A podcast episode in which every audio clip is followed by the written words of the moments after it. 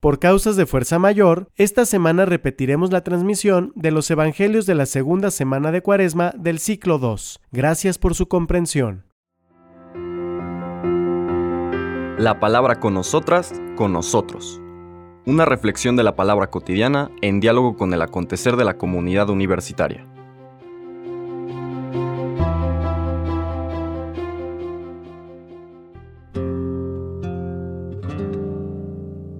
Hola, buenos días.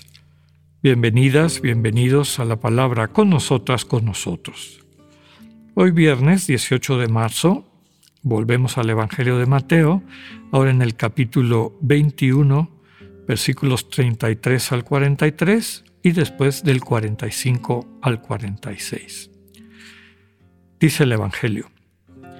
En aquel tiempo Jesús dijo a los sumos sacerdotes y a los ancianos del pueblo esta parábola. Había una vez un propietario que plantó un viñedo, lo rodeó con una cerca, cavó un lagar en él, construyó una torre para el vigilante y luego lo alquiló a unos viñadores y se fue de viaje. Llegado el momento de la vendimia, envió a sus criados para pedir su parte de los frutos a los viñadores. Pero estos se apoderaron de los criados, Golpearon a uno, mataron a otro y otro más lo apedrearon.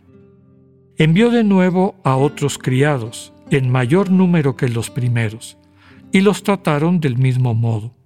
Por último, les mandó a su propio hijo pensando, a mi hijo lo respetarán.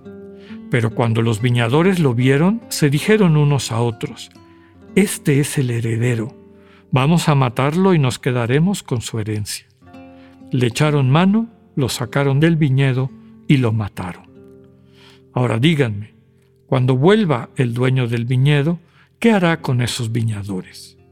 Ellos le respondieron, dará muerte terrible a esos desalmados y arrendará el viñedo a otros viñadores, que le entreguen los frutos a su tiempo. Entonces Jesús les dijo, ¿No han leído nunca la escritura?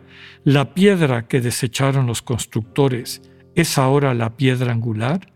Esto es obra del Señor y es un prodigio admirable. Por esta razón les digo que les será quitado a ustedes el reino de Dios y se le dará a un pueblo que produzca sus frutos. Al oír estas palabras, los sumos sacerdotes y los fariseos Comprendieron que Jesús las decía por ellos y quisieron aprenderlo, pero tuvieron miedo a la multitud, pues era tenido por un profeta. Palabra del Señor. Con este texto volvemos a esos días eh, previos a su pasión y muerte del Señor ya en Jerusalén, eh, en el que empieza esta controversia cada vez mayor entre la propuesta que él trae y lo que enseñan, viven y defienden estas otras autoridades religiosas. En particular, el texto de Mateo hoy nos presenta a los sumos sacerdotes y a los ancianos del pueblo, eh, es decir, a las autoridades religiosas del Sanedrín. Recuerden que Sanedrín era literalmente el consejo de los ancianos de Israel de los sabios de Israel, a donde se llevaban todos los casos para que los sentenciaran. Ya comentábamos casos de, eh, pues de doctrina, interpretación de la Torá eh, y sobre todo faltas contra la ley de Dios. Juzgaban desde luego solamente a judíos porque pues eran los que, los que estaban bajo la ley y que se consideraba que deberían vivir de acuerdo a la alianza de Yahvé con su pueblo. Pero juzgaban también cuestiones rituales, muchísimos otros elementos. En esta parábola, la parábola de los viñadores malvados, el Señor les presenta en una forma simbólica lo que ha sido la historia del pueblo de Israel. Hubo un propietario, este propietario pues podemos ver que es Dios, que planta un viñedo, que es su pueblo. El pueblo de Israel podríamos decir que es un microcosmos del macrocosmos que es toda la comunidad. Es una escala de la macroescala de lo que está llamado a ser eh, pues todo el pueblo de Dios, todo el pueblo de Dios reunido desde y a través del amor encarnado que es el Señor Jesús. Entonces, este propietario es Dios, que planta un viñedo. Primer viñedo Israel, hasta aquí. Pero en el fondo, Israel es símbolo de toda la humanidad. Lo rodea con una cerca, es decir, pone cosas que lo protejan, que lo protejan del de, eh, ataque de los animales salvajes, etc. ¿no? Esta cerca que protege el viñedo, pues describe la, la ley, la Torá, estos mensajes que Dios le transmitió a su pueblo, mostrándoles el camino de una vida humana, plena, constructiva, etc. ¿no? Entonces, está cerca un, lagar, ¿verdad? El lugar donde el fruto de eh, las viñas se convierte en vino, es decir, donde es apisonado para que después eh, tengan el vino, y una torre para la vigilancia, para el vigilante, y desde luego que eh, es parte de estos viñadores. La torre que significa la autoridad que está vigilando, y esa autoridad son estos sumos sacerdotes y ancianos de Israel. ¿Cuál es el fruto que espera Dios? ¿Qué vino espera Dios de este, de este colectivo? Pues desde luego que el vino de, de la solidaridad, del amor fraterno, de, de pues la construcción de una comunión centrada en el respeto a la dignidad de cada una y cada uno, reconociéndose como hijos e hijas de Dios. Esta sensación de hermandad, de familiaridad, simbolizada por ser todos descendientes de Abraham, hasta el momento de Israel descendientes de sangre, después de la revelación del Señor Jesús y captar que Israel es un microcosmos del macrocosmos, que es toda la humanidad, pues todos los descendientes de Abraham en cuanto a la fe, es nuestro Padre en la fe. Eso es lo que espera, pero cuando va a la vendimia, lo que encuentra es a estas autoridades, a estos viñadores a los que les ha encomendado su viñedo, que en vez de dar ese fruto empiezan a maltratar a aquellos enviados. ¿Quiénes son los enviados? Pues los profetas.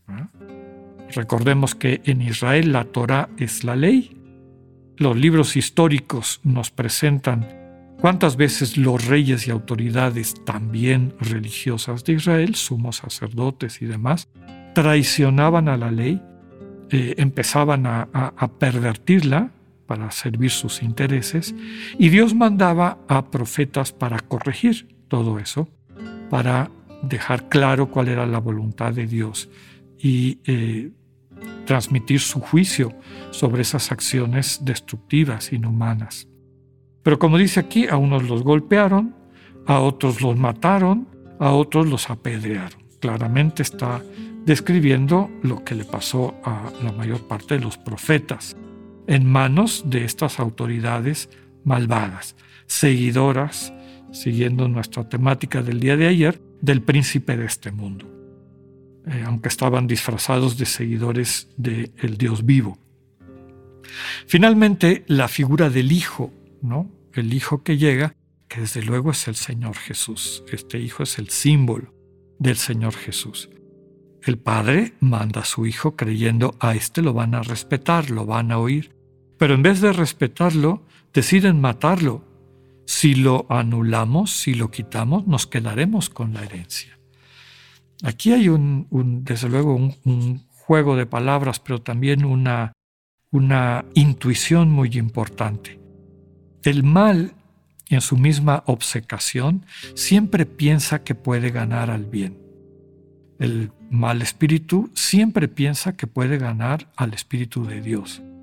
Y por eso sigue tomando decisiones que, sin que se den cuenta, le sigue llevando en un camino de autodestrucción. Claro, le pregunta el Señor este, a las autoridades, ¿Qué creen ustedes que el dueño del, del viñedo va a hacer con estos viñadores que mataron a su hijo? ellos lo juzgan a la manera del mundo, pues los matará ellos también. El Señor dice que las cosas no van por ahí, más bien que el reino de Dios lo están perdiendo. Por esta razón, por esta dureza de corazón, ustedes están perdiendo el reino de Dios. Y ese reino de Dios se le va a dar a un pueblo que produzca sus frutos. Ya no se habla de viñadores, ya no se habla de estas figuras un poco como de, de jerarquía, de la actitud de quienes a la manera del espíritu del mundo se valen del viñedo para su propio beneficio, sino que todo el pueblo producirá sus frutos. Es claro que las autoridades se dan cuenta que está hablando de ellos y les da mucho coraje. Y ahí deciden aprenderlo. Vemos cómo en estos días previos a su pasión y muerte, el conflicto del Señor Jesús con las autoridades religiosas y civiles de Israel va creciendo cada vez más. Pidámosle al Señor la gracia de dar el fruto que Él nos capacita para dar. Que así sea. Que tengan un buen día. Dios con ustedes. Acabamos de escuchar el mensaje del Padre Alexander Satirka.